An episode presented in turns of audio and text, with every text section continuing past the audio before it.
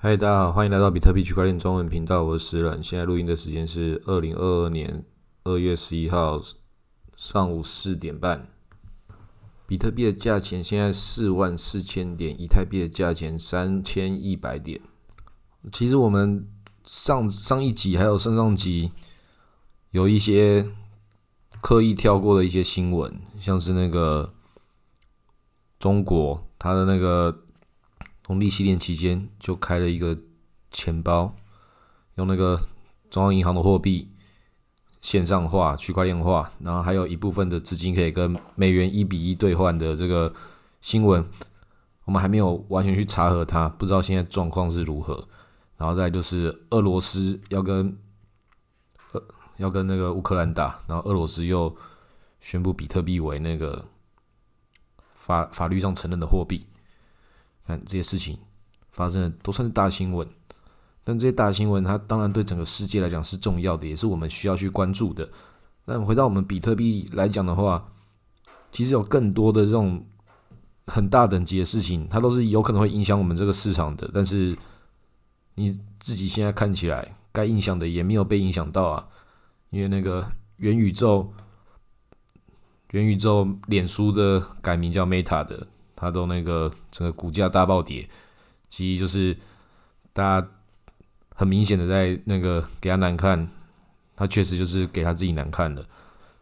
那这理论上他应该会那个伤害到这个 NFT 这边的价格，但是又没有，所以你说这个 NFT 比特币真的这些外界的事情，它能够影响它吗？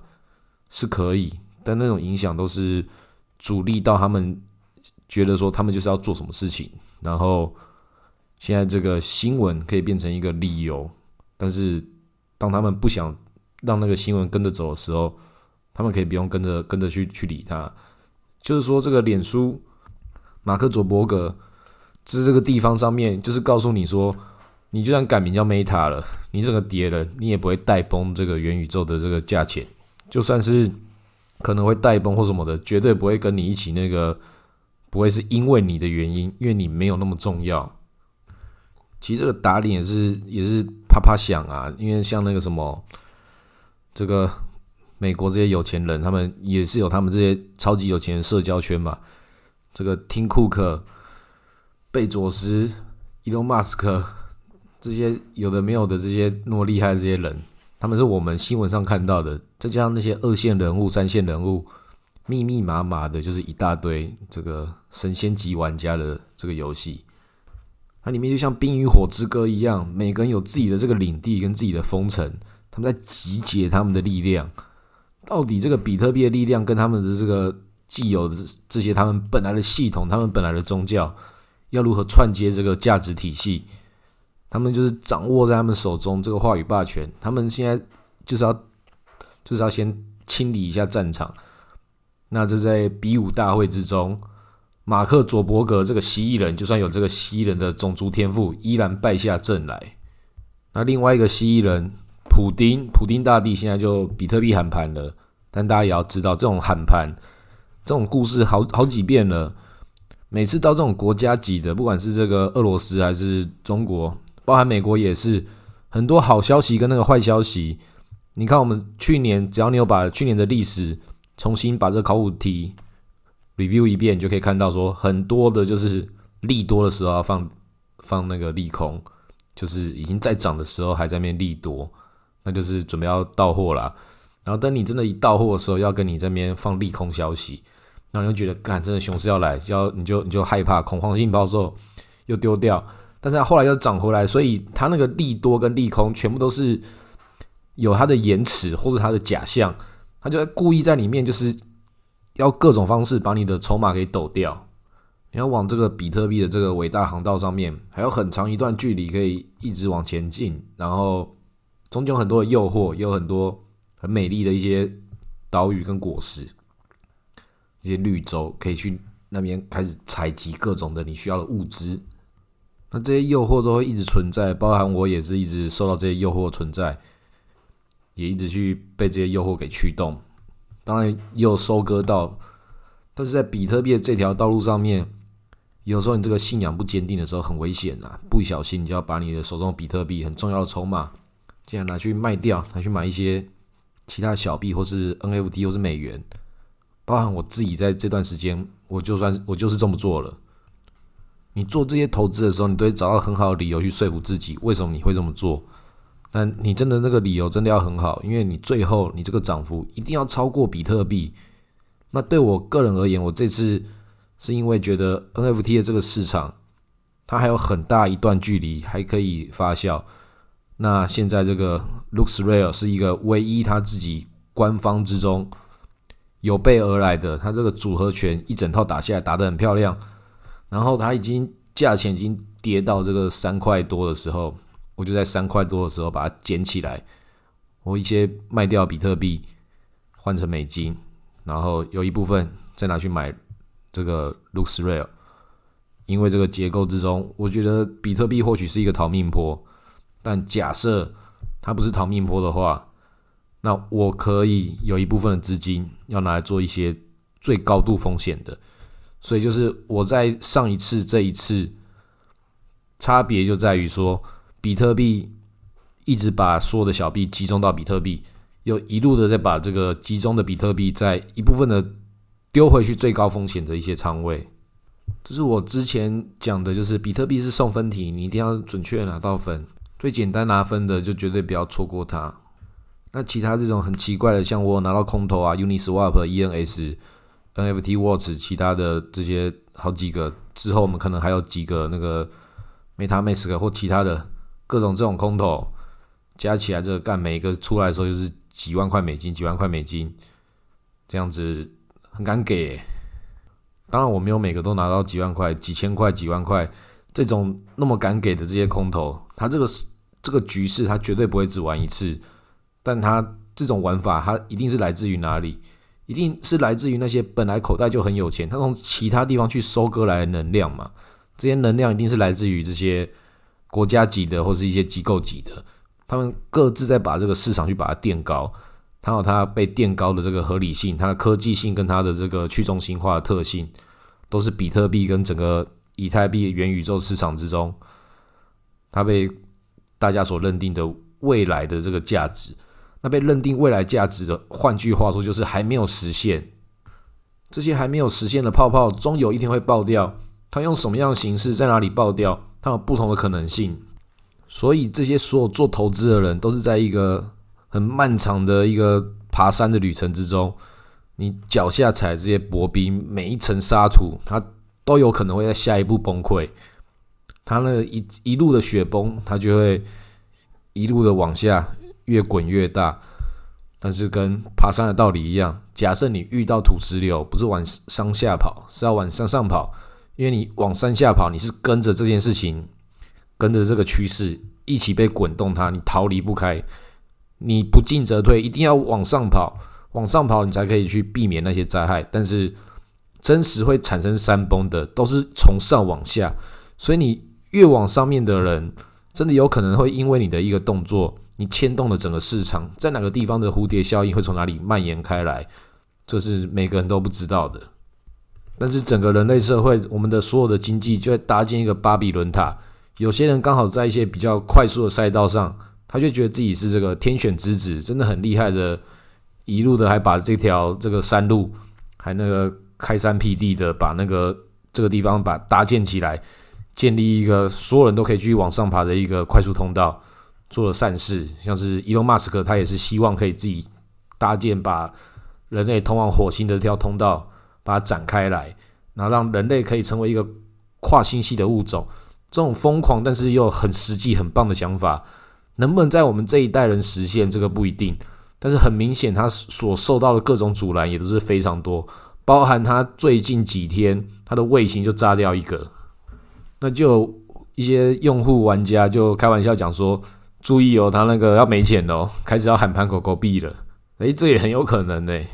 那这种都是猜测的事情，我们不知道。但是我们知道说，他在上一次，上一次他被那个匿名者这个团体公然批评他，讲他说你最近做各种事情，对整个市场、对整个世界并不好，你在放纵你自己，在批评他。他真的被批评之后，我觉得我很欣赏伊隆马斯的。他那个时候确实一定有他一定程度的膨胀，毕竟他成为全球首富嘛。哪一个人成为全球首富的时候，他心情是不高兴的？他肯定很高兴，而且他认为自己在做对的事情，然后也把这个市场把它带领起来。他一定很膨胀啊！他这种膨胀是他那个维度的，不是我们这个维度的。但他一定有经历过他自己个人的一些不同的各种挣扎或什么，我们只能猜想他怎么想。那我认为他一定有他自己的消化。基本上，我觉得伊隆马斯克肯定还是一个好人。匿名者应该也是一个愿意为善的组织。其实，这个世界上所有人都是一样，每个人都是往利益去驱动，然后也觉得自己是向善。但是在这种不同的利益的撞击之下，每个人还是有每个人的矛盾。这种矛盾就像那个乌克兰跟俄罗斯这边的关系，这种没办法像我们这种外人能够几句话就把它说理清楚的。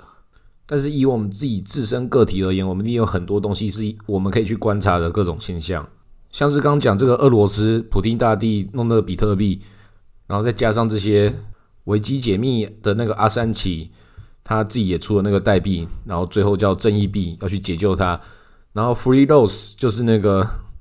思路比特币线下商城的这个 Rose，最近那个匿名者刚讲匿名者也在重新的在为它发声，他们的影响力都是很巨大的。那所有这些所有事情一直加起来，你就会发现，其实代表说这个世界上一定有某件大事正在发生。那我们好几集之前也有讲过，说一直阐述一个观念，就是。网络世界大战正在开打，只是多数人不知道。那你在这个网络世界大战在开打的时候，你要怎么样的去生存？怎么样的选边站？可能是很多人每一天所做的各种不不同的决策。你买什么东西？你购买什么？你投资什么？你拥有什么？那都是你在这个混沌的资本市场之中，在这个他们的战争，成为他们的一份子。那我们可以看到，那个很多不同的国家，包含我们台湾，包含我们中华民国，有各种不同的战争，各种不同的选战。包含我自己最近在社群之中看到有人阐述一个观念，说你如何让这个社群工作做得更好，你如何进入到什么样的思维，然后讲了一个战争，叫做你要经营社群，就像打一场选战一样的这种思维。我知道他那个想法是要讲说，社群经营的这个逻辑，那不被这个。框架不被公司或是不被这些利益，它为的是一种某种程度上的理念。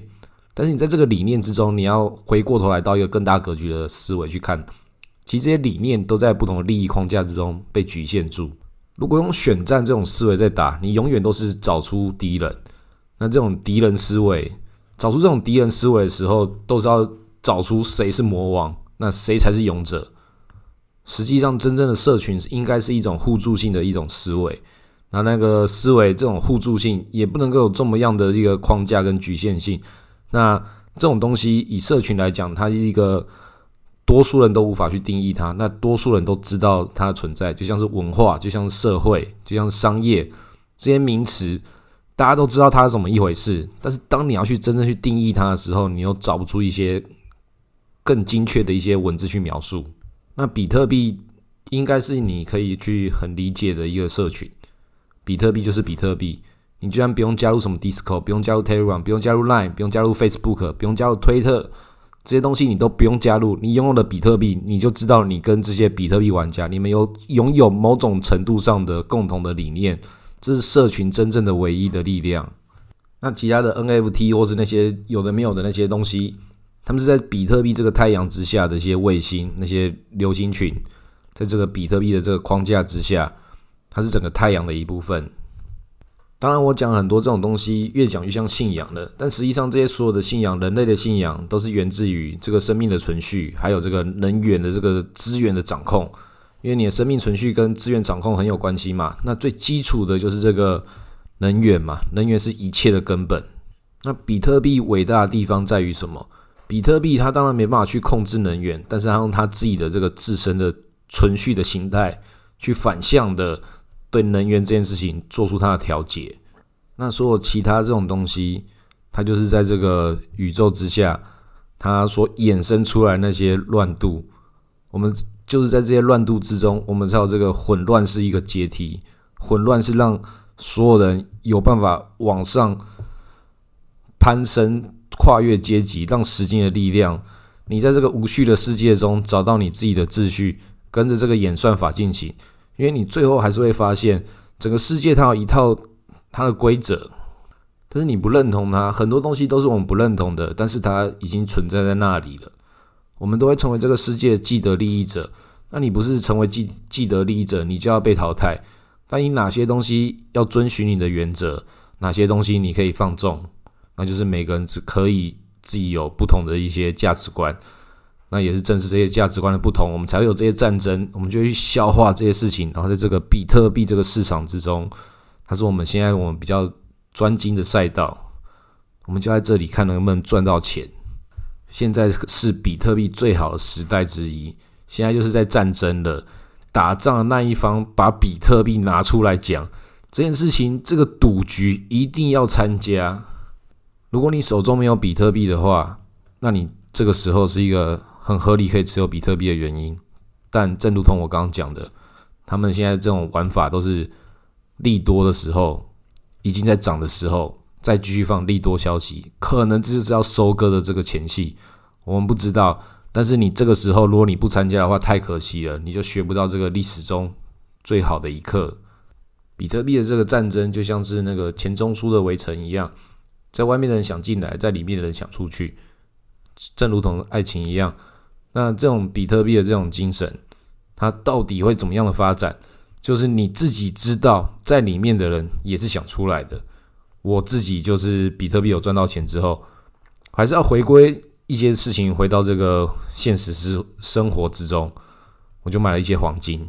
那黄金你自己看，所有东西在古时候来讲，只要战争的时候，黄金就会变成稀缺物质，它本身就是稀缺物质了。比特币会迷人的地方，也多少人讲说它就是加密黄金、数位黄金这种讲法，所以你还是要回过头来看到这个事情的本质。黄金本身，它所迷人的地方在哪里？它这个宇宙所给它的这个最最这个有序的能量，它在这个原子的所有排排列之中，成为那个你眼睛前面所看到那个黄金，还有它物理的纯粹性，非常的美丽。每个人与生俱来，你的基因之中就告诉你你喜欢黄金。那比特币迷人的地方在哪里？它是由数学这个宇宙的基础逻辑所建构出来的。两个各自有不同的迷人之处啦，但是以我个人而言，我是比较喜欢黄金的。但是为什么我选择了比特币？因为比特币是我们这种数位原住民，我们的黄金，我们拥有这个人民的黄金，人民的比特币。所以回到刚刚更上一集的话题，就是我们要那个在这个第一次的网络大案之中，你自己要选好你自己的角色。那我自己觉得，就是回到比特币，比特币就像是《冰与火之歌》里面的这种无奇兄弟会。我们没有去认定什么样的领主，没有认定什么样的信仰，我们没有选边站。我们在乎的事情就是这件事情，它是不是符合正义的，符合这个普惠金融，符合符合这个人类的未来价值。这件事情很高尚啊。那你还可以自己的有开一些小差，跟一些其他不同领主，你可以。当一个小间谍去赚到一些钱，偷偷的那个传递一些资讯，然后你就在里面赚到你该赚的钱。呃，这个听起来就好像很不光彩，但是它就是整个世界，它需要这样的流程，需要这样的资讯交换跟这样的商业行为。商业本身就是整个市场的一部分。那这个市场它很多的这个商业成分都是被这个情报给驱动。比特币它就是。情报的黄金，在这个要打仗的时节，各种不同的这个教派，各种不同的这个领土，每个人都在集结。我们可以不用做选择，我们可以回到我们本来单纯，那些其他有的没有的都不用去在乎它，就回到这个顶级资产——比特币、黄金、房地产，基础逻辑、基础建设。完了，最后赶快再补充一个刚刚没有讲到的新闻：B Finance 绿叶网。他们那个之前一个很大的一个洗钱案，还有他们干好几亿美金，好像三几亿的美金，然后透过他们之前搞那些什么玻璃层 UTXO 的各种不同的方式，把它进入各种不同的混币器，这种比用比特币来洗钱或是各种的，反正最后还是被抓到了。所以到底最后怎么样？这个我们之后可以再录一集新的一集专门讲这个。但我们这集就是在讲比特币的整个基础概念。